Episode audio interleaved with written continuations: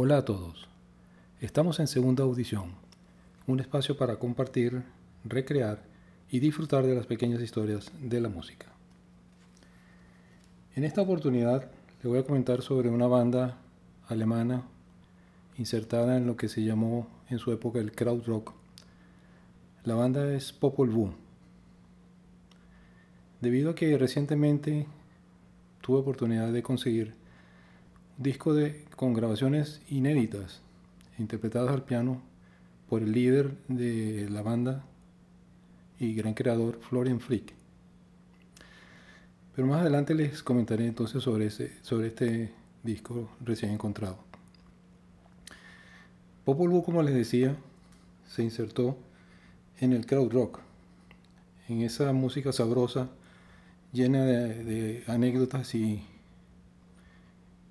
y, búsquedas individuales, espirituales y musicales, en donde muchos llevábamos el pelo largo y disfrutábamos inocentemente de las maravillas que nos presentaba el arte, la cultura, la psicodelia, el pop y por supuesto la buena música. Tal como escribió un periodista sobre la banda. A lo largo de tres décadas, eh, fue pionero en una forma de música devocional que tomó de la música clásica, de las tradiciones de la música clásica de la polifonía de la música temprana eh, y modos psicodélicos gnósticos. En fin, palabras bonitas, palabras que resuenan, pero que se quedan cortas para describir realmente la buena música que esta banda nos, nos trajo durante más de tres décadas. Eh, uno de sus discos emblemáticos, Oceana Mantra, fue el intento de Friki de establecer una forma de música religiosa que trasciende los dogmas y al mismo tiempo responde con reverencia y admiración al milagro de la conciencia y de la creación. Como ustedes se podrán imaginar, esta banda realmente eh, estaba, eh, estaba en algo, como se decía en esa época. Eh, ellos supieron mezclar y combinar en algo sin costura la devoción, los sentimientos del más allá del, trascendentales de la vida, mejor dicho, con los sonidos, acordes,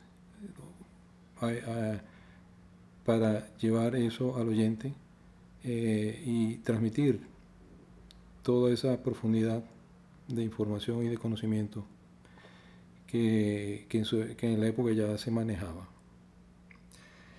Eh, también se caracterizó por ser eh, el, creador de unos bellísimos soundtracks de las películas de Werner Herzog, en películas como Aguirre, Nosferatu y El Enigma de Caspar Hauser. Eh, es de hacer notar que, además de la música bellísima y, muy espléndida en su, en su afán de tocarnos y de elevar nuestros espíritus, la parte gráfica también era un punto importante y las carátulas de los discos eran realmente una belleza, unas eh, impresiones artísticas de, muy alto nivel. Pero lleguemos entonces al disco reciente, al disco en cuestión del cual empecé a hablar al inicio.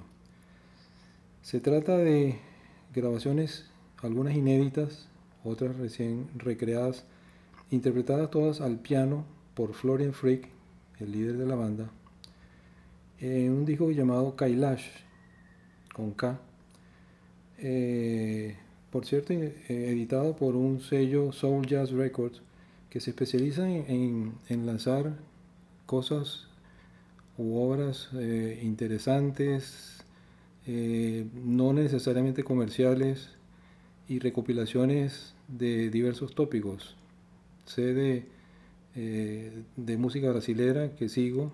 Tiene unas recopilaciones buenísimas sobre samba jazz, por ejemplo, y de un sello mm, brasilero de los años 60 y 70, Elenco.